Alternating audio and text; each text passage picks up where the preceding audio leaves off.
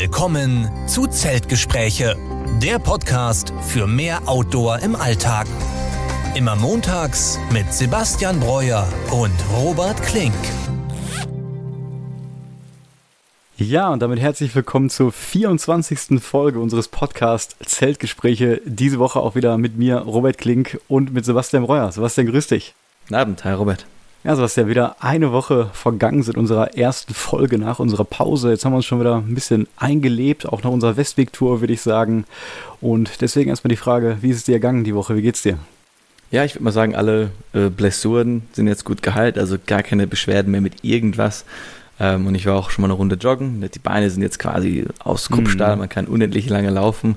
Also macht echt Bock, diesen, diesen trainierten Körper dann so zu haben. Ja. Das muss man jetzt natürlich irgendwie schaffen, das dann bis zum nächsten Trip irgendwie so aufrecht zu halten. Ja, das geht immer viel zu ähm, schnell irgendwie, ne? dass die Muskeln sich wieder so abbauen. Ich denke auch immer, jetzt bist du so trainiert, aber wenn ich daran ja. denke, es sind jetzt auch noch wieder ja, vier, fünf Wochen ungefähr bis zur Schweiz und bis dahin werden wir wahrscheinlich einiges verlieren, wenn wir da nicht wieder uns trainieren.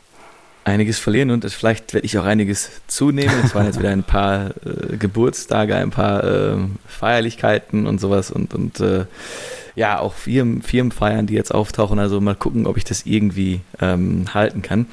Und natürlich hat mich aber wieder die Natur auch gerufen. Ich konnte es nicht warten und war jetzt am Wochenende äh, am Walchensee. Das ist so ja, Stunde, Stunde anderthalb äh, südlich von München. Und da gibt es auch den Herzogstand. Das ist so der, ich sag mal, fast Hausberg von München, wo man immer gerne hochgeht, weil man wirklich einen äh, super Blick hat. Und der Walchensee hat auch so eine richtig coole Insel ähm, mitten auf dem See. Und das hat dann auch wirklich so ein bisschen was, ja, kanadisches, was richtig wildes. Mhm. Also man sieht dann so in die Ferne und sieht nur noch äh, wirklich Gipfel und, und äh, tiefe Wälder. Das war echt äh, super. Und da war ich dann mit meinem Dachzeltcamper unterwegs, hatte auch dann fast direkt am See einen, einen Stellplatz cool. Äh, bekommen. Es war unglaublich voll. Also ich glaube, jetzt ist hier die Camping-Saison im vollen Gange. Mhm. Also man muss jetzt wirklich reservieren äh, wahrscheinlich. Ähm, und ich bin nicht so viel gewandert, sondern da war jetzt mal äh, mein Ziel, wirklich Stand-Up-Paddling auszuprobieren, weil du hast es jetzt auch schon öfter gemacht, bist schon ja. richtig gut und das sehe ich immer, wie du das machst, deswegen wollte ich es mal testen. Äh, man konnte es dann ganz entspannt am Walchensee ausleihen. Und äh, ja, dann bin ich mal zu dieser Insel hingefahren und ich dachte, man könnte da drauf gehen und da vielleicht äh, schon einen mhm. Lunchbreak machen. Allerdings ist das komplettes Vogelschutzgebiet und man muss 50 Meter Abstand okay, halten. Okay. Äh, was aber echt eine coole Sache ist. Also auch von 50 Metern sieht man da wirklich viele Vögel und man hört das auch. Also da war ein richtig lautes Vogelgezwitscher äh, und ich habe dann einfach auf dem Sub quasi eine Lunchbreak äh, gehabt und da mich dann ausgeruht. Cool. Ähm, und dann hat aber der Wind unfassbar stark zugenommen. Man hat dann auch wirklich Kitesurfer und äh, Segelschulen auf dem See gesehen. Und dann als Anfänger, ja, bin ich dann auf den Knien eher gesappt, ja, weil das doch mit dem Wellengang zu heftig war. Und der See war kälter als gedacht. Also so ein kleiner Wetsuit hätte vielleicht nicht geschadet. Äh, ich bin nicht reingefallen, ich bin dann selber nachher nochmal reingesprungen. Und boah, das ist schon richtig kaltes Wasser gewesen. Ich wollte noch sagen, das mit dem Vogelschutzgebiet, das haben wir auf dem Baldener See auch. Also da mhm. quasi im östlichen Bereich, da ist so ein langer Streifen, wo wirklich Vogelschutzgebiet ist und auch sehr schön gemacht. Und da ist der einzige Part, wo du eben auch nicht mit dem Sub oder auch mit dem Boot so hin kannst. Und das finde ich natürlich auch gut. Und auch wenn du schon in die Nähe kommst, ähm, hörst du auf jeden Fall eine Menge Vogelarten. Ja, du hattest mir auch geschrieben, als du losgefahren bist, ähm, dass mit dem Wetter irgendwie nicht so super war. Wurde das denn noch besser oder bist du da im Regen gesappt? Ja, also der, der Freitag, an dem ich losgefahren bin, da war ein, ja, ein richtiger Sturm hier, würde ich sagen. Also starker Regen. Ich dachte mir so, boah, jetzt muss ich gleich das Dachzelt da im Regen mhm. aufbauen. Also das, das dauert halt so eine fünf bis zehn Minuten. Das waren richtig krasse Tropfen. Aber ich kam dann an und es hat gerade aufgehört. Da habe ich mein Zelt aufgebaut, habe da eingecheckt, habe dann äh, quasi angefangen zu kochen, habe dann mal mein Essen gemacht und bin danach dann noch quasi so eine Runde gegangen. Also der Campingplatz ist quasi so in so einem Wald gelegen und äh, ja, also wenn man dann wandert so ein bisschen, wo gerade der Regen aufhört und das Grün so richtig saftig ist und alles noch so ein bisschen tropft, das war eine richtig schöne Abendwanderung. Und natürlich dann kommt man auch auf die Golden Hour, so um den Weichensee rum sind natürlich auch sehr viele Gipfel, die dann alle angestrahlt werden. Also da hatte ich dann auch noch ein richtig schönes Foto gemacht, was ich glaube ich auch noch hochgeladen habe. Also das war ein richtig schöner Abendspaziergang dann. Und beim Sappen am nächsten Tag super Wetter. Also ich bin auch dann nicht ganz oberkörperfrei gesappt, weil ich nicht genug Sonnencreme da hatte. äh, also wenn das dann reflektiert, ist schon heftig. Also der Samstag war super, der Sonntag dann auch wieder in München. Tolles Wetter, da war ich wieder zurück. Äh, war dann einmal im englischen äh, Garten unterwegs. und bin dann mal wieder in den Eisbach gesprungen. Also cool. das ist schon eine tolle Lebensqualität, die man hier dann hat mit diesen vielen Abkühlungen, mit diesen tollen Seen und auch das Wasser im Walchensee, das war wieder total klar, blau, grün, türkis, also alle tollen Farben. Das hat auf jeden Fall echt Spaß gemacht und das reicht auch dann, wenn man einen Tag kurz dahin fährt, übernachtet, dann macht man sein Abendessen, schönes Frühstück, wandern, Suppen, Mountainbike fahren, ja, was super. auch immer und dann äh, fährt man wieder zurück. Wo du gerade äh, den Eisbach erwähnst, ich habe glaube ich vor zwei Wochen als wir wiederkamen äh, aus dem Schwarzwald, habe ich irgendwas gelesen, dass es jetzt wieder da rechtliche Probleme mit den Surferwellen gibt. Und es gibt ja nicht nur die Eisbachwelle, sondern glaube ich auch noch eine zweite. Und ähm, ich kann sie sich im Detail wiedergeben, aber irgendwie war es so, dass ja quasi das Recht oder diese, diese Wellen jetzt nicht der Stadt München irgendwie gehören, weil denen das irgendwie zu kritisch war und die da keine rechtlichen Konsequenzen mhm. haben wollte, sondern es irgendwie an das Land wieder übergegangen ist oder umgekehrt. Ich weiß das gar nicht. Aber ähm, da gab es in letzter Zeit jetzt wohl doch irgendwie wieder ein paar Unfälle, glaube ich, und äh, weswegen das jetzt wieder diskutiert wird, ob das überhaupt ähm, ja, legal ist oder auf ja, wessen Recht das jetzt letztendlich gehen soll. Hast du da irgendwas mhm. gehört? Ich habe da selber nichts gehört, aber du hast das schon richtig beschrieben. Es gibt da zwei Wellen. Einmal die erste, die direkt hinter der Brücke ist, wo auch die meisten Zuschauer sind und die meisten Pros wirklich surfen. Ähm, da sind die Wellen richtig groß und ich glaube auch die Pros sind dann maximal so 20, 30 Sekunden auf dem Board, bis sie dann reinfallen. Und danach gibt es dann, ich denke mal so 50 oder 100 Meter weiter äh, gibt es dann eine etwas abgeflachtere Welle, die nicht so eine Power hat. Und das ist auch ein bisschen breiter. Und da sind dann so die Sachen, wo dann so ein bisschen die Newbies anfangen können mhm. und da üben. Aber diese, diese krasse Eisbachwelle, die eben auch sehr berühmt ist, ähm, ich kenne jetzt nicht viele Leute, die da also schon mal verunglückt sind. Also ich kenne auch ein paar, die da surfen gehen. Also ein Arbeitskollege, eine Freundin gehen da surfen und da ist immer alles gut gegangen. Aber was man natürlich sagen muss, an dieser Stelle ist, ist dieser Eisbach sehr eng. Ich würde mal schätzen, vielleicht 20 Meter breit und da sind natürlich an beiden Seiten richtige Betonkanten. Mhm. Also wenn du da dann als Anfänger von deinem Board fällst und auf diese Kante klatscht, dann möchte ich da gerne auch nicht für zuständig sein, was, was dann passiert. Also ich glaube schon, dass da ein Verletzungsrisiko ist, aber wie jetzt da genau die rechtliche Lage gerade ist, äh, weiß ich leider nicht. Aber ist natürlich für, die, für München ein Highlight. Da sind ganz viele junge Leute, die da. Ja, auf jeden Fall. Äh, ist ja auch eine super Attraktion. Das habe ich ja auch ja. direkt gesehen oder hast du mir gezeigt, als ich dich mal besuchen kam, haben wir uns das ja auch kurz angeguckt. Ja. Und ich habe auch ja, noch. Das zeige ich eigentlich immer. Ja, ist ja auch ein, ein, Highlight auf jeden Fall. Und ich habe auch noch gelesen, dass es da immer auch zu Unruhen quasi zwischen den Surfern und den Leuten mit dem Kajak kommt. Ne? Dass die, die Surfer wohl sagen, ja, hier, nee, das ist eigentlich zum Surfen und die Kajakfahrer mhm. gehen zur Kleinwelle und dass es da auch immer so ein paar äh, Streitereien gab. Ne? Ja, ich, ich kenne das ja, wenn ich in den Eisbach springe. Ich springe dann eigentlich nach der ersten Surferwelle rein, also mit der habe ich nichts am Hut und dann lasse ich mich durchtreiben durch den englischen Garten. Aber dann kommt man irgendwann in die zweite Surferwelle. Davor muss man eigentlich dann aussteigen, also man kann sich dann so einem Seil festhalten, auch ein bisschen dodgy und dann irgendwann kommt man da raus. Aber man kann theoretisch sich auch noch weiter treiben lassen. Da muss man quasi dann an diesem Seil sich festhalten mhm. in der Strömung und darauf warten, dass gerade kein Surfer auf die Welle springt. Und dann lässt du dich dann nochmal da durchtreiben. Also da ist auch immer ein Beef zwischen dann den Surferleuten und den Leuten, die den im Eisbach dann treiben wollen. Also dass da nicht schon noch viel mehr passiert ist, wundert mich. Aber ich glaube, es ist theoretisch auch illegal eigentlich in den Eisbach zu schwimmen. Also eigentlich darf man das gar nicht, aber das, das machen halt alle. Also der ganze Bach ist voller Leute im, im Sommer. Ja klar. Und sieht man da auch Leute mit dem Stand-Up-Pedalboard irgendwie mal? dafür ist es, glaube ich, echt zu unruhig, der Eisbach. Also ähm, ich weiß, dass Leute die Isar runterfahren äh, in bestimmten Bereichen, dass es da so richtige Touren gibt, ne, wo man dann von Gasthaus zu Gasthaus äh, sich dann ein Maß Bier da mhm. gönnen kann. Also das gibt es auf jeden Fall. Ähm, aber am Eisbach habe ich noch keine Person mit einem Sub gesehen.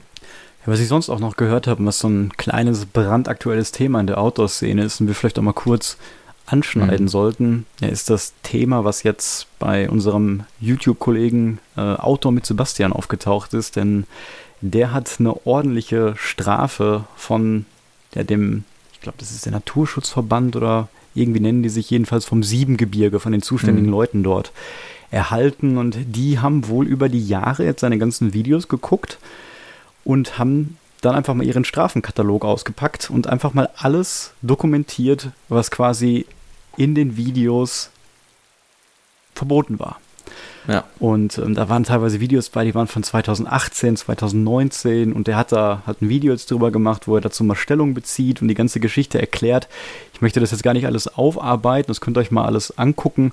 Ähm, aber er hat auch in dem Video ganz am Ende dann einmal quasi die Briefe gezeigt und wirklich mal alle kleinen Details und alle einzelnen Strafen mal gezeigt, die er da bekommen hat. Und da waren wirklich ja, relativ lächerliche Sachen auf jeden Fall dabei. Also bei ein paar Sachen, da sage ich persönlich, ähm, das kann ich schon verstehen, weil teilweise hat er mhm. da einfach auch Lagerfeuer gemacht, also offene Feuer ähm, ja. an den Schutzhütten, die im Naturschutzgebiet liegen. Und ähm, das sind ja Dinge, die machen wir zum Beispiel auch nicht. Wenn wir mit Feuer machen, dann eigentlich immer nur an Stellen, wo es auch erlaubt ist, also an diesen speziellen Feuerstellen und achten ja auch darauf, ähm, dass das dann zu Zeiten geschieht, ähm, bei denen jetzt irgendwie keine große Trockenheit ist und das irgendwie wegen der Waldbrandgefahr nicht verboten ist.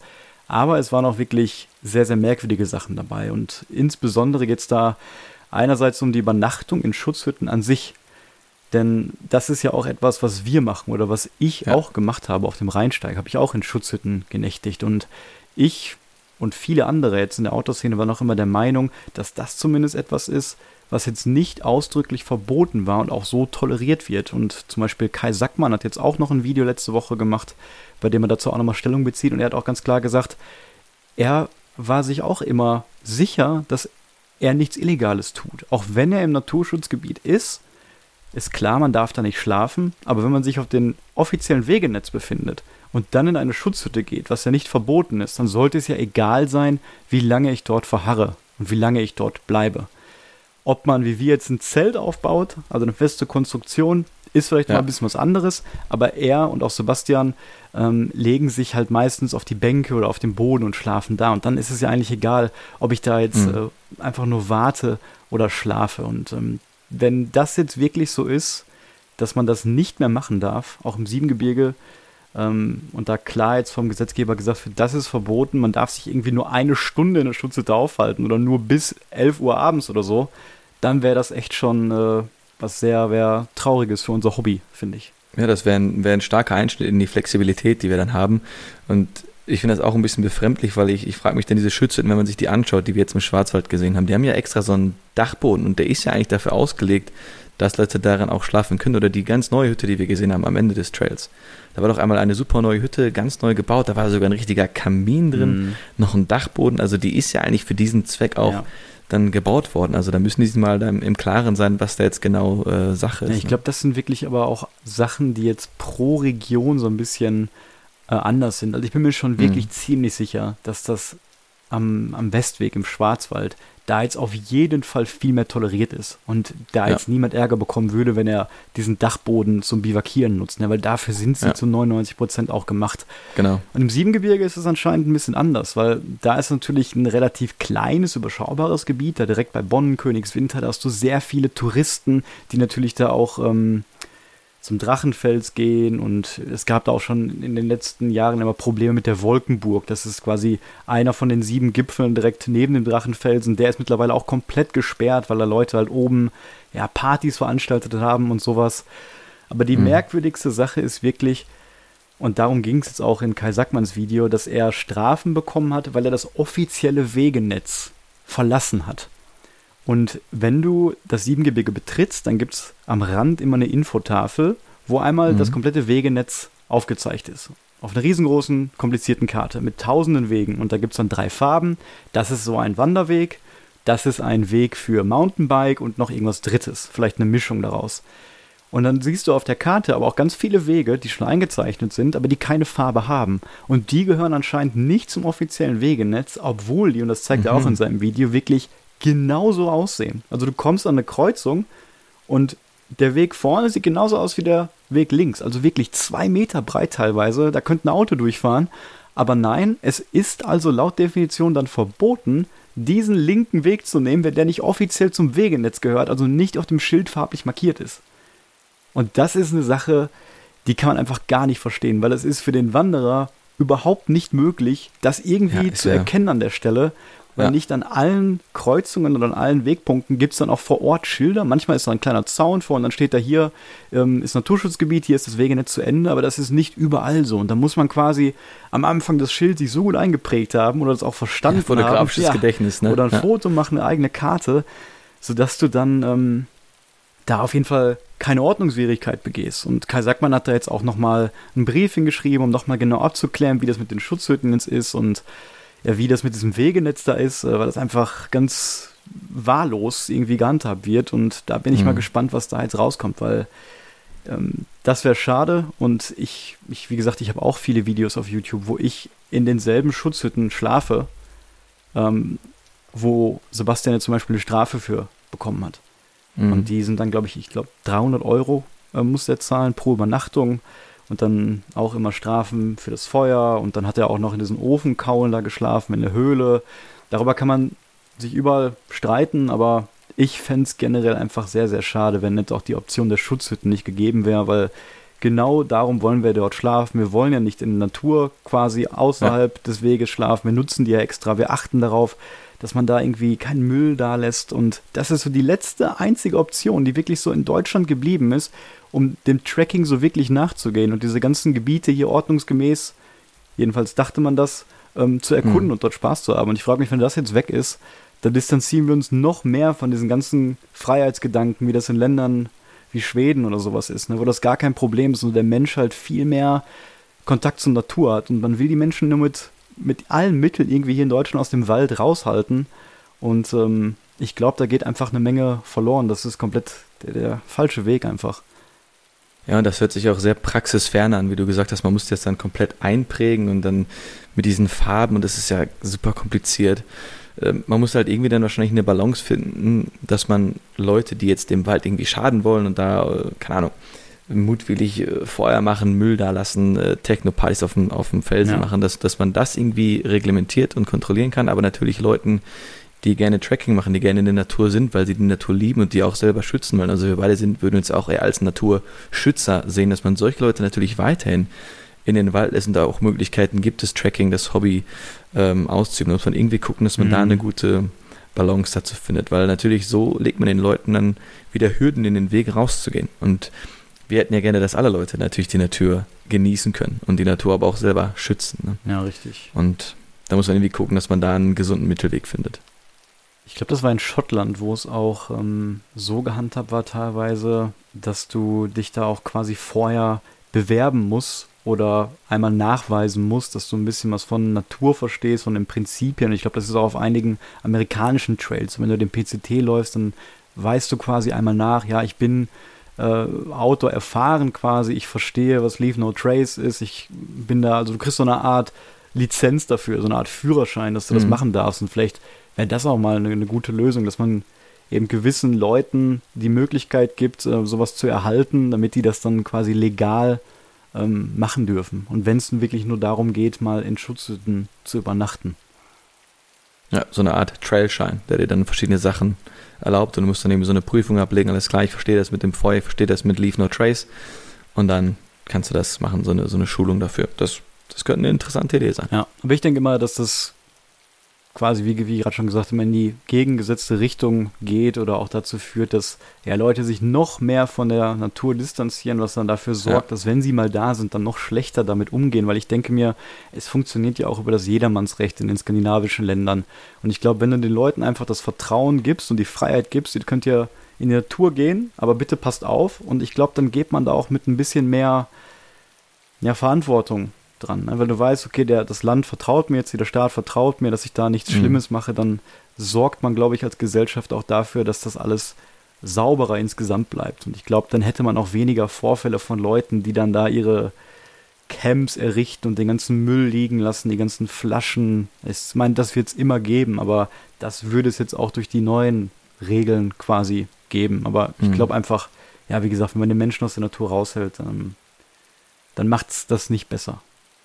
Ja, da stimme ich dir natürlich zu. Ist bei den Ländern aber auch so, dass die viel mehr Natur und viel weniger Einwohner haben als Deutschland. Also es ist nochmal eine ganz andere Schnitt an Leuten, die dann quasi in die Natur gehen würden. Also ich denke schon, dass ein gewisser Schutz notwendig ist, aber man muss dann Leuten, die mit guter Absicht und gerne in die Natur gehen, denen das aber auch irgendwo ermöglichen. Also wie gesagt, wenn du sagst, äh, wenn man jetzt auch nicht mehr in Schutzhütten übernachten darf, ja, dann können wir unser, das Hobby dann da fast gar nicht mehr ausüben. Und das ist schade. Ja, auf jeden Fall. Ich meine, dann könnte man nur noch auf Campingplätze zurückgreifen, nur noch auf Trekkingplätze, ja. aber du hast selber erlebt jetzt wieder im Schwarzwald, wie schwer es ist, da noch einen Platz ne, bei diesen Trekkingcamps zu bekommen. Ich mhm. meine, wir waren um 8 Uhr morgens da, wollten es buchen. Wir waren dann schon zu spät, überhaupt für das gesamte Jahr noch Plätze zu bekommen. Ne? Also ja. da sieht man ja, was für ein großer Andrang da eigentlich da ist. Wegen ja, die Nachfrage ist mega. Ja. ja. Aber ansonsten Campingplätze, ich meine, das versuche ich ja auch immer.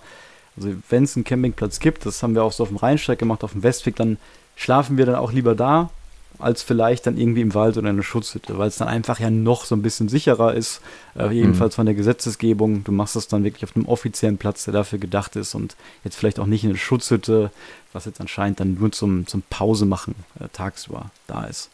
Aber da muss auf jeden Fall dann noch ein bisschen mehr Infrastruktur da sein, finde ich, damit, ähm, ja, ja, wie gesagt, man das Tracking ja. ein bisschen mehr ausüben kann. Infrastruktur ist da ein guter Punkt und dieser Trekkingplatz im Schwarzwald, der hat mir super gefallen. Ja. Also wenn es das einfach, das gibt es jetzt auch in der Eifel, ne, ich glaube dann in anderen Parks oder Gegenden kommt es auch dazu. Also das ist wirklich klasse, das wird ja auch genutzt. Da war dann auch ein, ein Klo sogar noch da ähm, und naturnah sicher campen, viel besser geht es ja gar nicht. Du hast da eine tolle Plattform da, kannst deine Sachen ausbreiten, dein Zelt befestigen. Da sind dann auch noch andere Tracking-Leute nebenbei, mit denen du dich dann unterhalten kannst. Also das ist eine so tolle Sache. Ähm, und da ist ja auch ein minimaler Eingriff nur in die Natur. Also diese, diese Podeste, die haben ja eigentlich gar nichts beschädigt. Ne? Und wenn man da noch ein bisschen mehr äh, reinpackt, und das kostet ja auch nicht viel Geld, diese, diese zwei Holzdinger dahin zu packen. Ne? Ja. Also da könnte man auf jeden Fall noch richtig gut aufbessern in Deutschland. Ja, wie gesagt, ich bin immer gespannt, was jetzt äh, bei dieser ganzen Geschichte ja. rauskommt. Und wenn es da jetzt klar ist, dass es verboten ist, dann ist es wahrscheinlich erstmal jetzt auch nur für die Region äh, Siebengebirge. Ähm, mhm greifbar und ich denke mal, das wird dann in Regionen wie dem Schwarzwald äh, nicht so sein, dass du da nicht mehr in den Schutzhütten schlafen darfst. Ich wusste, dass im Schwarzwald jetzt von einer Hütte auf der Badener Höhe, da waren wir auch, ich glaube, das war eine Höhe, wo auch dieser hohe Turm war oder einer von denen. Und ich weiß, ja. dass es da mal Probleme gab, ähm, dass man auf jeden Fall da nicht in der Schutzhütte schlafen soll, weil die irgendwie auch dann mitten in diesem äh, Naturschutzgebiet war oder in dem Nationalpark und das war da immer ein mhm. bisschen äh, strenger gesehen, verstehe ich natürlich dann auch. Ja, deswegen mal gucken, was da rauskommt. Ja, und eigentlich, Sebastian, wollten wir heute mal unsere Folge über Schuhe machen. Da haben wir schon lange drüber geredet, über unsere ja. Schuhfolge. Und ähm, jetzt haben wir schon ein bisschen über andere Themen gesprochen und damit es auch nicht zu lange ausufert hier als Intro, erzähle ich nur mal vielleicht kurz, was ich gemacht habe am Wochenende. Ja, klar, gerne. Denn äh, ich bin gestern Abend aus Holland wiedergekommen. Ich war mal wieder das Wochenende hier bei unserem festen Campingplatz am Eiselmeer. Und in erster Linie einfach, weil ich der Hitze so ein bisschen entgehen wollte bei uns in Essen, denn in meiner Dachgeschosswohnung war es einfach super warm und wenn ich die Möglichkeit habe, ähm, dann hier zu sein das Wochenende, dann mache ich das immer lieber, weil auch wenn es hier dann tagsüber über 30 Grad ist, so nah am Meer direkt, dann wird es einfach immer abends so ein bisschen kühler und das war super angenehm. Ich konnte super schlafen. Das Wetter war echt gut. Und wie du schon gesagt hast, ich habe mich auch wieder viel mit dem Sub beschäftigt, ähm, weil wenn mhm. du in Holland bist und gerade so lange wandern warst, weil hier gibt es ja so viel Wasser einfach, du hast das Meer, du hast die Grachten und ja, Wassersport ist halt schon ein großes Thema hier. Und ähm, da habe ich mich mit dem Sub jetzt zum ersten Mal auch m, hm, auf größere Touren so ein bisschen gewagt, also lange Touren mal hier über die Grachten gemacht, wenn es wirklich komplett windstill war. Also für alle vielleicht, die die Grachten nicht kennen, das kann man sich so als Fluss vorstellen, der einfach nicht fließt. Also einfach quasi ein langgezogener Teich, wo man dann ganz entspannt ja. äh, schwimmen kann und zappen kann, auch mit dem Kanu fahren kann.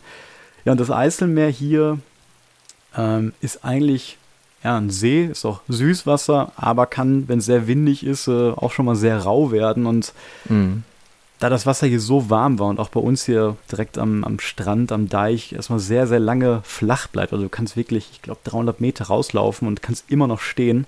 Und da war das echt super spaßig, da auch wenn es mal sehr windig war, mit dem Sub einfach mal ein bisschen in die Wellen zu gehen und mal ja, sich auch mal ein bisschen anders hinzustellen, so in Surferstimmung und dann immer wieder zum Strand zurück zu surfen mit super Speed und langsam raus. Ja, und als da mal ein bisschen weniger Wind war, habe ich mir mit einem Kumpel mal vorgenommen, quasi einen langen Weg oder lange Strecke wirklich übers Meer so an der Küste entlang zu sappen. Und da hatten wir uns äh, ja quasi eine Stadt auserkoren, bei der wir dann in den Hafen mit dem Sub reinfahren wollten und waren da erst sehr motiviert und ganz begeistert, aber es hat sich herausgestellt, dass es doch äh, ein bisschen schwieriger dann wurde, als wir erst dachten. Vor allem, wenn du ein bisschen weiter rausfährst aus dem Meer, dann werden die Wellen auch ein bisschen länger, ein bisschen höher und vor allem tragen die Wellen oder versuchen die dich natürlich immer die ganze Zeit zur Küste zu schieben. Ja.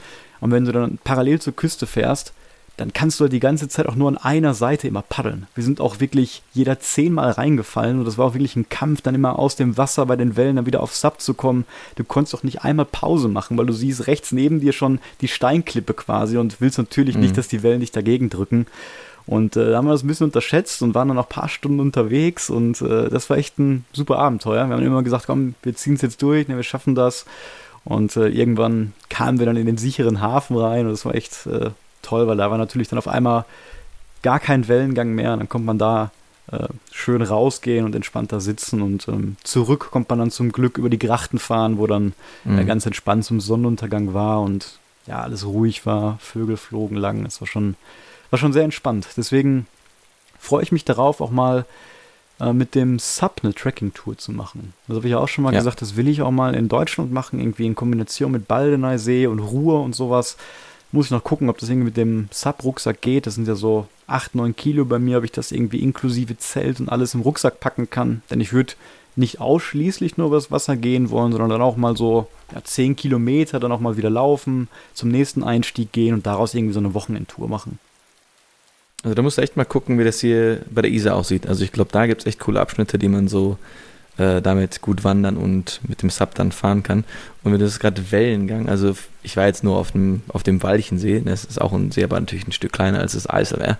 Ähm, und ich fand, der Wind macht so einen Unterschied beim Suppen, weil dein Körper, wenn du stehst, ist es quasi ein Segel. Wenn du den ja. in den Rücken bekommst, den Wind, dann gehst du ab, ne? Aber wenn du den von vorne bekommst, dann musst du so krass dagegen anpaddeln. Also ich, ich kann mir das nur so vage vorstellen, wie ihr da euch abgekämpft ja, haben müsst. Ohne.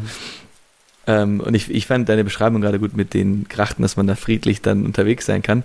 Aber sie wird ja heimgesucht von einer Gang von, von Jugendlichen, die uns letztes Mal, als ich da war, äh, da waren wir mit einem Kanu unterwegs, auch sehr cool. Und äh, da hatten die ein Motorboot und haben uns einmal komplett nass gemacht mit ihrem Motorboot. Aber ansonsten ist es eine sehr friedliche, schöne Region. Also ich bin ja auch mal gerne da zu Besuch. Also das ist schon sehr geil, was du da hast. Ja, das war ein Erlebnis, da wo wir nass gemacht worden sind. Äh, das bleibt mir auch immer in Erinnerung. Und den Tag, da war ich einmal auch fahren und dann ging es so eine Gabelung links oder rechts und eigentlich wollte ich jetzt rechts fahren. Mhm. Und da habe ich schon wieder so ein paar holländische Jungs da mit ihrem Motorboot langfahren sehen. Und dachte ich mir, oh Gott, wenn ich jetzt da langfahre, ja. dann machen die mich auf jeden Fall wieder nass. Und dann ja. habe ich lieber den anderen Weg genommen, weil mir das noch so in Erinnerung geblieben ist.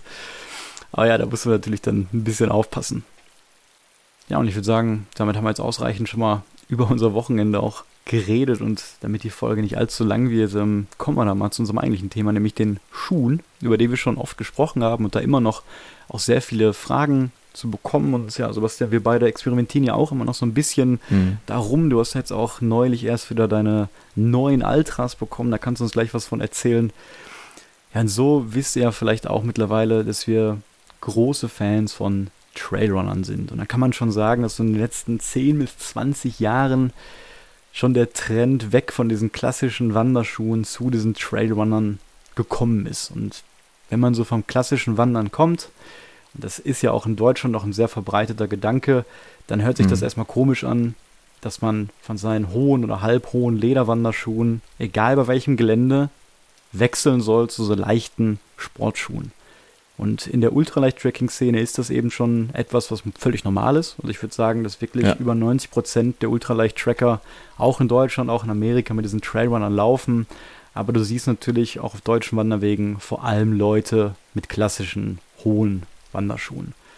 Und da muss man sich dann fragen, ja, wieso, wieso ist das so? Na, wieso benutzt man überhaupt Trailrunner? Und da gibt es auf jeden Fall ein paar gute Gründe für. Und Sebastian, ganz offen, was ist, was findest du an Trailrunnern am besten, wenn du jetzt darüber nachdenkst? Ob du jetzt bei der nächsten Tour lieber diese festen Wanderschuhe nehmen würdest oder Trailrunner?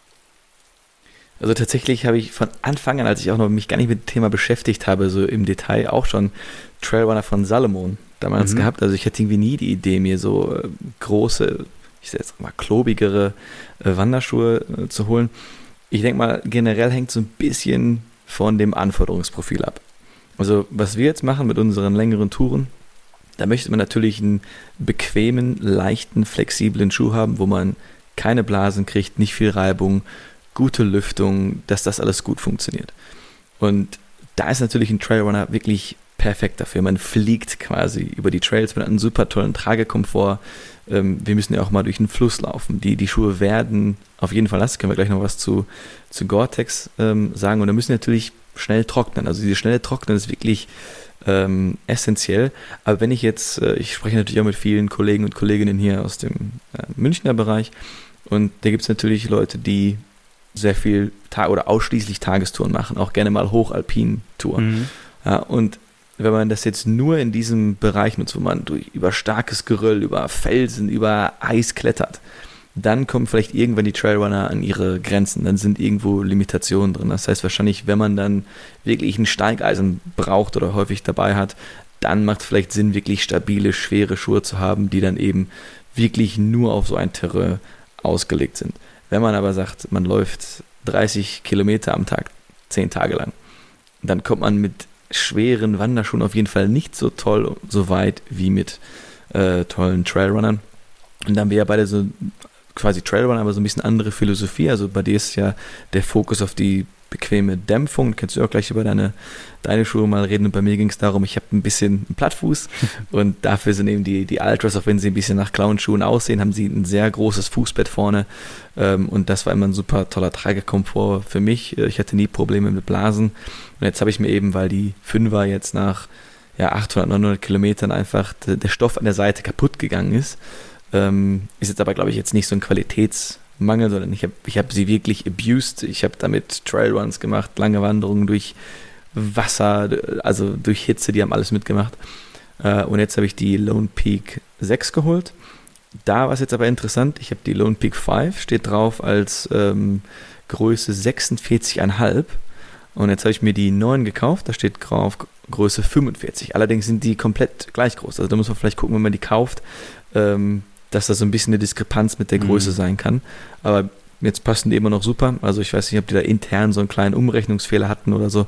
Ähm, aber so ist es auf jeden Fall perfekt mit der Größe 45 für mich. Ja, und ich würde auch noch generell sagen, so dieser Gedanke, dass man, glaube ich, diese hohen Schuhe auch in Deutschland trägt, das höre ich immer von den Leuten, ist halt, dass die große Angst vor dem Umknicken haben. Na, mhm. Einerseits, dass sie denken, gut, wenn wir jetzt in Geröll unterwegs sind, dann wollen wir nicht auf einem Stein irgendwie quer stehen und dann irgendwie den Knöchel sich verstauchen. Und zum anderen glaube ich, weil dieser Wechsel von diesen klassischen Wanderschuhen zu den Trailrunnern, der kam ja auch durch die Gewichtsreduzierung beim Ultraleicht-Tracking. Ja. Und wenn ich jetzt immer noch mit einem 15 bis 20 Kilo Rucksack unterwegs wäre, ich glaube, dann ist es schon sinnvoll, wenn du da einen steiferen und einen schwereren Schuh auch generell ja. hast. Dann läufst du sowieso langsamer und dann bist du mehr auf Stabilität vielleicht aus.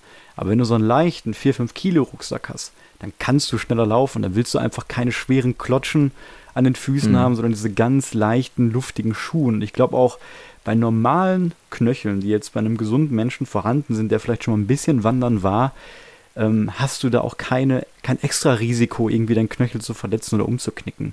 Aber generell würde ich trotzdem sagen, bei Leuten, die wirklich schon mal Probleme mit den Knöcheln hatten, die sich die gebrochen hatten oder ja, die ja. sehr weich sind, ähm, da würde es dann schon Sinn machen, zumindest zu diesen halbhohen Schuhen zu greifen oder die vielleicht noch mit sehr schweren Rucksäcken unterwegs sind. Aber wenn ihr wirklich wie wir dieses Ultraleicht-Tracking verfolgt, noch einen leichten Rucksack habt und auch Tagestouren von 30 Kilometern macht, ähm, dann braucht man da eigentlich keine Angst vor haben. Und gerade, du hast schon erwähnt, ähm, ich lege dafür Wert auf Dämpfung. Ich benutze ja Schuhe von Hoka Hoka. Und mhm. ähm, da gibt es auch verschiedene Modelle. Und die gerade, die ich benutze, die Hoka Bondi, die sind halt dafür bekannt, dass die eine extrem dicke Sohle haben und extrem weich sind. Und ich habe mir die geholt, weil ich halt auch sehr viel im Mikroabenteuer Spirit ja quasi urban unterwegs bin und da immer auch sehr viel leider über Asphalt laufe. Und das sind halt extra Schuhe dafür, die sind dafür gedacht, dass wenn man sehr viel über Asphalt läuft, dass die dann eben diese große Dämpfung haben, damit man dann abends nicht so schnell diese Fuß, Fußmuskelschmerzen bekommt. Und hm. da hatte ich dann auch ein bisschen Bedenken, weil die dann so hoch sind. Ja. Äh, wenn du dann damit umknickst, ne, dann ist natürlich der Winkel viel größerer und du kannst quasi viel stärker umknicken, als wenn du so kleine Schuhe hast. Und ich muss sagen, mir ist das trotzdem aber noch nie passiert. Und ich habe die überall getragen, auch in Kungsläden, ne, auch wirklich bei, bei, bei Klettersteigen, wo es dann wirklich auch hoch über Geröll geht. Ne. Wahrscheinlich ist das ein, ein bisschen Übung und Umgewöhnung. Aber ähm, ich habe mir das auch schlimmer vorgestellt. Und wenn ich mal umgeknickt bin oder irgendwie weggerutscht bin, dann hast du natürlich immer noch auch die Tracking-Stöcke, wenn du welche benutzt, die dich dann ja. so vor dem Umknicken ähm, so ein bisschen sichern. Und äh, von Hoka gibt es auch noch andere Schuhe, nämlich die Speed Goat. Und das sind leichtere Schuhe auf jeden Fall. Die haben noch eine, ja, das sind richtige Trailrunner. Die Bondis sind eigentlich Laufschuhe, das heißt eigentlich so Jogging-Schuhe. Die haben auch gar nicht ja. so eine, so eine feste oder so eine raue Sohle eben, die sehr gut, sehr viel Traction hat. Die Speedgoats sind richtige Trailrunner, die haben ja, keine Spikes drunter, aber ne, viel, viel rauer, die haben viel mehr Grip auf jeden ja. Fall.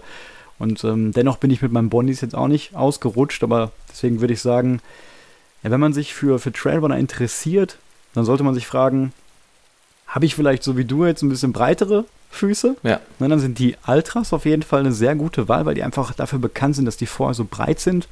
Oder lege ich vielleicht ein bisschen mehr Wert darauf, ähm, dass ich eine höhere Dämpfung vielleicht habe. Na, dann kann ich ja. mir Modelle von Hoka anschauen. Und das dritte Modell, was ich auch schon oft empfohlen habe und was ich auch immer noch benutze, jetzt bei kürzeren Touren und die nicht viel auf Asphalt sind, sind einfach diese Trailrunner von Decathlon. Das sind die mhm. äh, Everdict TR Trail 2 oder so heißen die. Ich kann die auch gerne nochmal verlinken. Und das Coole bei denen ist wirklich, dass die nur 40 Euro kosten.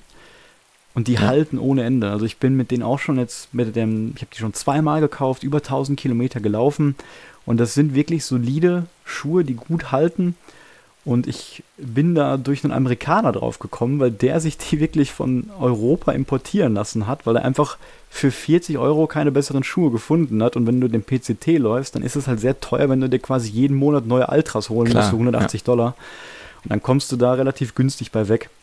Deswegen ist das eine Empfehlung für Leute, die vielleicht jetzt noch gar keine Trailrunner haben, die vielleicht jetzt auch nicht wissen, habe ich irgendwie sehr breite Füße, brauche ich diese extra Breite oder brauche ich diese extra Dämpfung?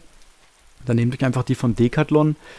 Ähm, ändert vielleicht noch die, die Einlagesohle da drin. Das habe ich gemacht, genau. weil die ist schon ein bisschen dünn bei denen. Und da kriegt man mhm. für 10 Euro bei Amazon wirklich auch solche Gel-Pads, die dann das Ganze ein bisschen bequemer noch machen. Und dann ja, hat man. Genau, die habe ich mir jetzt auch bestellt für, für meine Schuhe noch, weil ich, weil ich da echt äh, angetan war, dass du sagst, äh, mit ein bisschen mehr Dämpfung ist es noch besser, weil nach der Fenlo-Tour äh, habe ich gemerkt, oh, die Fußschmerzen, die können schon hart sein. Deswegen äh, bin ich mal gespannt, wie dann diese, diese Gel-Pads funktionieren noch mit den Ultras dazu. Ja, ist wahrscheinlich super bequem. Das ist wahrscheinlich das Beste ja. aus beiden Welten auch. Was man sonst noch sagen kann, auch wenn ihr jetzt nicht die Ultras habt und habt dann Blasen im Schuh. Also wenn ihr zum Beispiel außen Blasen habt, links am großen Zeh und rechts am kleinen, quasi außen vom Schuh, dann deutet das halt darauf hin, dass der Schuh vorne zu eng ist. Und da kommt auch die Schnürung eben ins Spiel, dass man immer versucht, sich so ein Heel-Lock zu schnüren. Das heißt, hinten an der Hacke den Schuh ganz eng macht, aber vorne es wirklich ganz locker lässt. Und da kann man zum Beispiel auch eine Schnürung wählen, die quasi zwei Löcher vorne überspringt und dann erst hinten losgeht, so dass der Schuh quasi vorne wirklich ganz, ganz locker ist. So habe ich das bei meinen mhm. Schuhen zum Beispiel immer geschnürt, bringt dann auch noch ein bisschen was und dann verrutscht auch nichts im, im Schuh, wenn man wirklich hinten zu ist und vorne kann der Schuh, äh, der Fuß sich dann auch bei jedem Schritt anders bewegen und anders auftreten. Und das sorgt natürlich einerseits dafür, dass ich keine Reibung immer an derselben Stelle habe, aber auch weniger Fußmuskelschmerzen habe, weil die Belastung halt immer anders verteilt wird. Mhm. Und ich glaube, das ist auch ein großer Grund, warum man öfters mit normalen Oldschool-Wanderschuhen vielleicht Blasen bekommt, auch wenn die Schuhe jetzt nicht so gut eingelaufen sind. Ähm, oder es da auch öfter zu Schmerzen kommt. Ne? Weil man natürlich dann fester geschnürt ist, auch bis zum Knöchel dann hoch und immer auf denselben Punkt tritt. Und ähm, ja, da vielleicht auch dann mehr Reibung entsteht. Ja, und ich kann auch ein bisschen dann über, über meine Erfahrung mit den, mit den Ultras sprechen. Also ich habe mir jetzt eigentlich die 6 auch nur geholt, weil ich so ein bisschen der Ultra-Fanboy geworden bin, weil ich diese super benutzt habe und da nie was mit war. Ähm, die Unterschiede sind da marginal, also ich kann also den 5er genauso dann wahrscheinlich empfehlen wie den 6. Also die haben dieselbe Sohlentechnologie, die haben auch einen Stone Guard drunter, die haben dieselbe, ich glaube irgendwie Max Tracks Sohle oder sowas äh, da drunter. Ähm, die sind jetzt ein bisschen vom Design ein bisschen besser geworden, sind nicht mehr ganz so diese goofy äh, Clownschuhe. Ich habe jetzt auch eine andere Farbe genommen, nicht mehr die, die krass gelben. Ähm, ein Unterschied, der aber schon mir aufgefallen ist, ich habe mir jetzt auch die Gators äh, geholt, mit denen ich im Schwarzwald unterwegs war. Und die Fünfer haben noch vorne so einen kleinen Aluminium-Loop drin, wo man das dann festmachen kann. Die Sechs haben das nicht mehr, da muss man das dann vorne an die Schnürsenkel machen. Also wenn man das dann so eine bestimmte Schnürtechnik hat, dann okay. passt das vielleicht nicht. Das ist was, was man vielleicht im Auge äh, haben muss. Und eben diese Größengeschichte, die mir aufgefallen ist, dass die eigentlich gleich groß sind, aber eine andere Größe in dem, in dem Tag haben. Ansonsten sind die quasi gleich und ich kann beide da super empfehlen für Leute, die etwas breitere Füße haben. Ähm, beide sind natürlich, haben jetzt kein, kein Gore-Tex drin, ähm, aber haben super viele Öffnungen, um eben zu trocknen. Klar, Die werden auch schnell nass, aber die trocknen auch schnell. Ähm, ich denke mal generell, da bist du wahrscheinlich der gleichen Meinung wie ich. Wenn man Tageswanderungen macht, ist Gore-Tex super, weil man kann es ja dann wieder nach Hause fahren, das wieder ähm, trocknen lassen. Aber wenn man längere Touren macht, das hatten wir äh, bei deinem Cousin gesehen, wenn man durch Flüsse läuft und die dann vollgelaufen sind, dann kommt das Wasser ja auch nicht raus, wenn es nicht reinkommt. Und dann läuft man tagelang mit diesen nassen Füßen und dann kriegt man so welche, solche Blasenprobleme. Ähm, also das würden wir auf jeden Fall für längere Touren eigentlich so ähm, nicht empfehlen. Gore-Tex hört sich halt immer so perfekt an. Ne? Also ja, ja, wasserdichte Schuhe, die sehr gut atmen und dann passt das auch. Und es klappt ja auch bis zu einem gewissen Grad. Ja. Ne? Also auf jeden Fall. Wir haben auch Leute auf den Kungsläden schon getroffen, die zwei Wochen lang trockene Füße hatten. Zwar nicht bei unserem ja. Wetter und bei unserer Tour, aber gerade auch wenn die Schuhe neu sind, wenn die Membran auch in Ordnung ist, dann klappt das schon sehr, sehr gut. Aber jetzt gerade auch beim beim Wildcamping, beim Ultraleicht-Tracking in harten Conditions, dann ist das schon so ein bisschen Gepoker, finde ich immer. Also, wenn dann die Gore-Tex-Schuhe mal wirklich nass werden, und das war jetzt bei, bei Philips Gore-Tex-Modell auch so, dann trocknen die halt echt unterwegs gar nicht mehr, solange das Klima nicht irgendwie ähm, wie in der Wüste ist. Und dann, ja. wie du schon sagst, und dann ist es halt schon problematisch, wenn du dann immer nur in nassen Füßen läufst. Und auch diese Membran, die halten halt dann auch nicht wirklich immer dicht, auch nach großer Nutzung wird das irgendwann so ein bisschen ja, porös, sag ich mal. Und wie du auch schon gesagt hast, mit der ganzen Belüftung.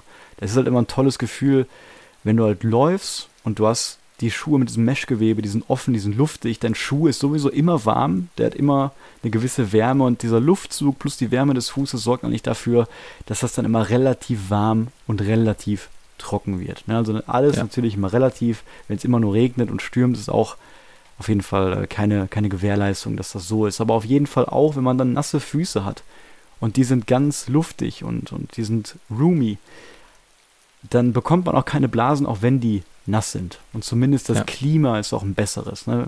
Also stell dir deine Fußsituation jetzt mit Schwarzwald wäre, wenn du bei dem Wetter auch noch Gore-Tex-Schuhe gehabt hättest, die dann eben nicht gelüftet wären. Ne, das wäre, glaube ich, noch mehr eine Katastrophe gewesen. Ja, da wäre ich auf Lava gelaufen. Das wär, hätte nicht geklappt. Ja, wie du schon sagst, also wenn man jetzt wirklich Tageswanderung macht und ja. man geht morgens los und es ist schlechtes Wetter und es ist vielleicht Schnee oder was weiß ich, dann ist es eine gute Option natürlich Gore-Tex zu nehmen, weil man dann mein, seine Füße so lange wie möglich trocken halten möchte. Und wenn man dann mhm. nach Hause kommt, kann man die Socken in die Wäsche werfen und die Schuhe trocknen und wenn man seine nächste Tour macht, eine Woche später, ist alles wieder gut. Das Problem ist ja. halt erst dann, wenn man das dann über Tage macht. Ne? Deswegen würden wir immer empfehlen, davon abzusehen, auch weil die meistens halt ein bisschen teurer ist und auch dann nicht irgendwann mehr 100% wasserdicht ist. Ähm, ja, deswegen finden wir Trailrun eigentlich immer eine, bessere Option. Ja, ich bin ja damals vor Jahren äh, den Trolltunga auch gewandert und da hatte ich die erwähnten Schuhe von Salomon, die auch kein Gore-Tex hatten und Meshgewebe. Und da war noch sehr viel, das war im Mai, da war noch sehr viel Schnee. Und da hätte ich mir vielleicht Gore-Tex gewünscht, weil ich hatte natürlich ab Sekunde 1 hm. durch das erste kleine Schneefeld, das erste kleine Pfütze, zack, alles nass. Dann hatte ich natürlich die ganze Wanderung, es war eine Tageswanderung, auf der ganzen Etappe nasse, kalte Füße. Und da bei sowas, wo du dann abends wieder im Trocknen bist und die Schuhe dann trocknen kannst, ich glaube, da wäre dann Gore-Tex eigentlich eine, eine, bessere Wahl gewesen. Also da kann man natürlich dann überlegen, ne? Man könnte das als Grenze sehen, sobald Schnee liegt, ist es vielleicht doch besser, wenn ich von Anfang an dann erstmal länger versuche, meinen Fuß richtig abzuschirmen. Ne? Weil natürlich mhm. diese nasse, diese kalte Nässe natürlich ja. dann noch ein bisschen schlimmer ist und gegebenenfalls der Fuß dann wirklich starke Schmerzen hat, wenn er dann so schnell kalt wird. Und das machen auch viele, auch ich, wenn ich zum Beispiel eine Tagestour jetzt im Winter gemacht habe und da lag viel Schnee im Sauerland, dann habe ich auch die Trailrunner manchmal nicht genommen und habe dann meine normalen halbhohen Wanderschuhe genommen. Ich gehe aber mittlerweile auch durch den Schnee in den normalen Trailrunner. Also eigentlich, ja. wenn man da jetzt nicht durch den ganze Zeit brüchigen Schnee läuft, ähm, ist das auch nicht so ein großes Thema. Die zweite Grenze, die man dann vielleicht noch setzen könnte, ist zu dem Punkt, wenn man vielleicht Microspikes oder sogar Steigeisen braucht. Ich weiß, dass auch ja. sehr viele Leute trotzdem mit Trailrunnern laufen. Du hast ja auch mit deinen Microspikes und den Ultras Erfahrung äh, gesammelt. Und ich weiß auch, dass mhm. Leute wirklich Class 4 Steige noch mit Trailrunnern gehen, mit vollen Steigeisen, dass es auch kein Problem ist. Aber dann kann man natürlich überlegen, gut, jetzt haben vielleicht dann doch Wanderschuhe so ein bisschen oder hohe Wanderstiefel äh, ja. ein bisschen mehr Berechtigung. Aber das ist alles eine individuelle Präferenz. Ja, das kommt dann wirklich, wie wir wahrscheinlich schon gesagt haben, auf diese Anforderungen drauf. Wenn man jetzt Gletschertouren macht, äh, dann will man vielleicht doch die, die etwas höheren wirklichen Wanderschuhe, wo dann vielleicht auch das, das Steigeisen vielleicht ein bisschen besser drum mhm. passt. Also die Spikes haben jetzt äh, an die Ultras ganz gut gepasst, aber so ein richtig Metallsteigeisen ist dann vielleicht doch ein bisschen zu, zu locker, das Ganze. Also äh, für unsere, ähm, für unser Benutzerprofil ist es perfekt und ich bin damit super zufrieden. Ja. Und du hast gerade schon ein Review zu deinen Ultras gegeben. Und ich kann auch mal ein Review zu meinen Hoka Bondi 7 habe ich jetzt, glaube ich. Da gibt es auch wie bei den Ultras mal Upgrades. Ich weiß gar nicht, mhm. ob es da mittlerweile schon neuere gibt, aber ich glaube 7 ist noch das aktuellste Modell. Ja, und ich ähm, muss sagen, dass ich natürlich was von dieser Dämpfung gemerkt habe. Die werben damit, das sind, du läufst hier auf Wolken, die weichesten Schuhe der Welt. Ja. Und das stimmt auf jeden Fall. Dennoch war ich schon irgendwann enttäuscht, wenn ich trotzdem nach 40 Kilometer Fenlo auf dem Asphalt dann doch wieder Fußschmerzen bekomme. Ne? Natürlich ist die Idealvorstellung, dass man dann nie mehr Fußmuskelschmerzen bekommt, aber das stimmt einfach nicht. Egal wie dick und weich eine Sohle ist, ähm, da hat man trotzdem Probleme irgendwann mit den Schmerzen. Ich habe nie einen direkten Vergleich gehabt, weil meistens, wenn ich Wochenendtouren gemacht habe, bin ich dann mit meinen günstigeren 40 Euro Decathlon-Schuhen gelaufen. Bei längeren Touren, jetzt auch im Westweg oder Kungsläden, habe ich dann die Hokas genommen, weil die einfach mehr kosten und weil ich den Verschleiß halt nicht so schnell haben möchte. Und dann dachte ich mir eben, bei ja. kurzen Touren, jetzt bis 80 Kilometer, kann ich dann vielleicht noch die kleinen nehmen, dann habe ich mal eben Schmerzen, vielleicht einen Tag oder sowas. Aber dann kann ich mir die anderen für gut halten. Deswegen ähm, der Benefit war schon da durch die Polsterung, aber der war nicht so groß, wie ich das vielleicht gehofft habe. Und ich überlege, wenn die kaputt sind, ob ich dann nicht einfach wieder zu den Decathlon-Schuhen Fulltime wechsle. Mhm. Weil auch, wenn man die Einlegesohlen dann wechselt, ähm, ja, hat man dann schon weniger Probleme. Oder man sagt, man holt sich noch ein paar von den Hokas und nimmt die dann wirklich nur, wenn man so ja, Mikroabenteuer-Touren macht durch die Stadt, viel auf Asphalt irgendwie. Und wenn man auf Wanderwegen ist, dass man immer die Decathlon-Schuhe nimmt. Aber bis jetzt, ja, sehe ich auch gro keinen großen Nachteil bei diesen Decathlon-Schuhen. Ich habe damit ja früher auch alles gemacht, ja. alle Touren, und ich hatte da echt nie Probleme. Und ich trage die jetzt hier auch. Das ist ein, ist ein super Schuh auf jeden Fall. Und deine Hoka Bondis haben aber auch länger gehalten als die Ultras. Also ähm, du hast die ja, glaube ich, mhm. jetzt wahrscheinlich schon über 1000 Kilometer, würde ich mal schätzen. Ja, hast du die? Auch. Und äh, die Sohle ist noch super, das Meshgewebe an der Seite hält noch. Das hat dein, deine Skate-Ausflüge nicht ganz überlebt, aber ansonsten hat sie alles überlebt, was du äh, damit gemacht hast. Kann vielleicht auch dadurch zusammenhängen, dass sie natürlich weiter vom Boden auch sind, eventuell. Die sind ja wirklich hoch, da müsste man ja. ein Bild googeln. Und vielleicht ähm, kommt dann eben einfach nicht so viel Geröll da dran, nicht so viel Nässe an diese empfindlichen Stellen, die bei dir auch gerissen sind. Ich denke mal, das war eine Mischung aus Feuchtigkeit von außen, Feuchtigkeit von innen. Da müsste vielleicht mal doof an den Stein gekommen oder so. Ja, da ja. ist natürlich eine Sohle da, aber die ist ja ein Drittel nur so hoch wie die Ben Bondis. Ja. Und das ist vielleicht noch ein Pro-Argument dafür, habe ich gar nicht drüber nachgedacht. Mhm. Aber ja, vielleicht die Langlebigkeit ist bei den Schuhen ein bisschen äh, besser. Ich könnte vielleicht nochmal die Speedgoat testen, wenn die Bondis kaputt sind. Ne, das sind dann eben Schuhe, die ein bisschen mehr wie die Ultras sind. Die sind dann nicht ganz so breit. Ähm, aber ist auch ein super Schuh. Habe ich auch letztens ja. gesehen, das ist der meistgenutzte Schuh irgendwie 2019 auf dem PCT auch gewesen. Also durchaus auch was Populäres. Dann weiß ich, gibt noch äh, viele gute Modelle von La Sportiva. Da gibt es auch sehr gute äh, Trailrunner, die sich zum Tracking eignen. Aber ich denke mal, ähm, mit, diesen, mit dieser Empfehlung ist man eigentlich schon ganz gut aufgestellt. Also Ultras, Decathlon oder vielleicht, vielleicht. Ja. ja, und äh, da ist mir noch zu eingefallen, dass das Material von den meisten klassischen Wanderschuhen ja auch was ist, was wir jetzt versuchen nicht zu benutzen. Also das ist äh, Leder. Das ist natürlich einmal ein bisschen äh, problematisch mit der Atmungsaktivität. Oder kann man nicht so ein, so ein ich sag mal, so ein Meshgewebe draus machen. Und natürlich kommt noch dazu der, der ethische Faktor dabei. Und es gibt ja mittlerweile wirklich super gute synthetische Stoffe, die einfach viel krassere Features haben oder viel besser einfach sind für, für das Ganze. Mhm. Also das ist auch nochmal eine Sache, die da vielleicht einen Nachteil bei den klassischen Wanderschuhen darstellt. Ja, das ist genauso wie auch das Thema mit der Daune. Wir sind ja mittlerweile ja. so weit 2022, dass wir so gute Alternativstoffe haben. Also diese ganzen synthetischen Stoffe, Apex gegenüber Daune und auch bei den Wanderschuhen, da brauchst du kein Leder mehr. Da kannst du alles auch aus künstlichen Materialien nehmen oder zumindest Materialien, die jetzt nicht vom Tier kommen. Und mhm. ähm, ja, auch wenn jetzt im Beispiel von Daune das jetzt pro Gramm immer noch ein bisschen mehr Wärmeleistung hat, wenn es staubtrocken ist, ähm, ja. ja. kann man, kann man so langsam mal vielleicht, vielleicht Abstand davon nehmen, ne? oder so wie es ist bei Merino ist das auch so. Also da gibt es ja. ja. auch so gute Alternativen. Die Kleidung, die wir jetzt auch viel getragen haben äh, von Patagonia, das sind so super Stoffe, die stehen mir eigentlich in, in nichts mehr nach, finde ich. Ja, und Patagonia hat natürlich auch nochmal, wie so der Patagonia-Fanboy hier, aber die, die Reparaturpolicy. Ich habe jetzt meine Jacke abgeschickt und die wird einfach repariert. Ja. Haben die da ein Datum genannt, und wie lange das dauert? Zwei bis vier Wochen. Okay. Aber es kann auch bei Engpässen natürlich länger hm. äh, gehen. Also musst gucken, ob du deine noch bis zur nächsten Tour da durchkriegst. Ähm, aber was, auch, was ich auch cool finde, ich habe meine ja gar nicht vom Patagonia Store, ich habe die von irgendeinem so 0815 Store mit Rabatt gekauft und trotzdem kann ich die zum Haupt-Patagonia Store schicken und das komplett reparieren. Das finde ich auch also sehr also gut. Das, das ist ja bei anderen Herstellern nicht so. Musstest du denn auch ja. da einen Kaufbeleg oder sowas hingeben oder hat es wirklich gereicht, dass du die Jacke einfach nur im Besitz hast? Es hat gereicht, also da steht zwar drin optional, aber in den meisten Fällen, wenn jetzt nicht jede Woche mit irgendwas kaputtem ankommst, mhm.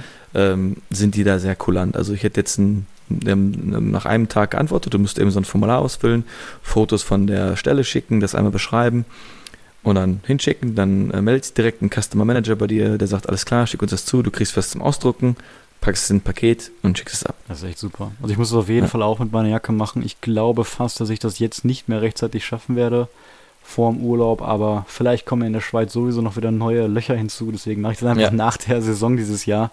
Und ähm, ja, ich habe wirklich nur eine Stelle am Rücken, die jetzt offen ist, weil ich da mal irgendwo hängen geblieben bin. Und ich glaube, ich mache da einfach ein Stück Reparaturtape drüber und dann, dann wird das schon noch reichen für die Saison. Genau.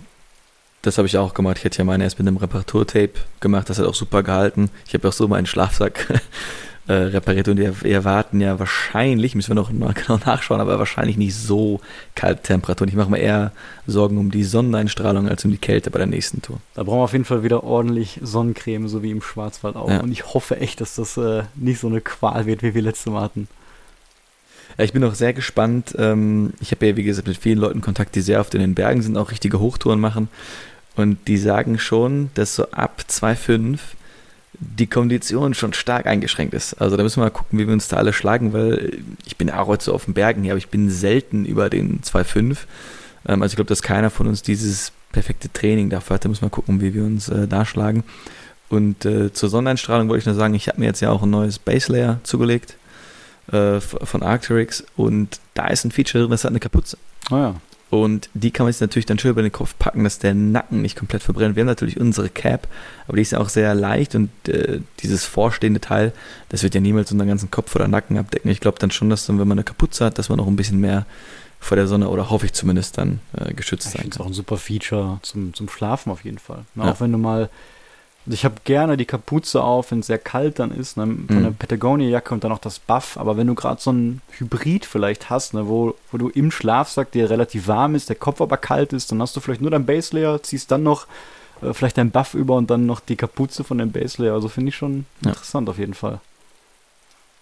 Ich habe noch darüber nachgedacht, jetzt vielleicht doch mal diesen äh, Schirm in nächster Zeit zu testen, den ich da habe. Mhm. Diesen 99 Gramm Schirm, der hat jetzt leider keine UV-Resistance. Die brauche ich aber vielleicht auch nicht, wenn ich sowieso Sonnencreme benutze. Ja. Aber vielleicht spendet der Schirm einfach sehr gut Schatten, weil das, wie schon oft erwähnt, ist einfach mein Nemesis, äh, diese hm. brütende Hitze und dann diese sportliche Leistung zu bringen. Äh, da ist mein Körper einfach immer zu viel an den, an den Winter gewöhnt. Ja, und ich glaube, jetzt haben wir wieder wahrscheinlich über 50 Minuten dann äh, toll aufgenommen. und ich hoffe, dass ihr jetzt äh, ein paar Eindrücke bekommen habt über die Schuhe, die wir benutzen, weil da haben wir auch wirklich einige Fragen ähm, zu bekommen äh, bei deinen YouTube-Videos äh, und auch generell so ein, äh, so ein, paar Empfehlungen von uns, was man da vielleicht äh, gut machen kann, was ihr vielleicht für euer Benutzerprofil ähm, braucht. Und ich hoffe, das hat euch Spaß gemacht und ihr wisst vielleicht, welche Schuhe ihr dann jetzt demnächst auf dem Trail benutzt und ja, viel Spaß beim Ausprobieren. Ja, und du hast schon gesagt, wir haben schon wieder lange aufgenommen und deswegen würde ich sagen, machen wir an der Stelle auch Ende. Wir haben bestimmt noch einiges vergessen über Schuhe und wir werden auch in den nächsten Folgen bestimmt immer mal wieder auf das Thema zu sprechen kommen. Wie mhm. du schon gesagt hast, das ist einfach eine individuelle Entscheidung. Ne? Ich glaube, da gibt es einfach auch kein, kein richtig oder falsch, ähm, nur eine individuelle, richtige Lösung. Ja. ja, und damit dann verabschieden wir uns, hoffen, dass ihr uns nächste Woche auch zuhört und euch die Folge gefallen hat. Sebastian, dir eine schöne Woche und bis dann. Gleichfalls. Ciao. Ciao.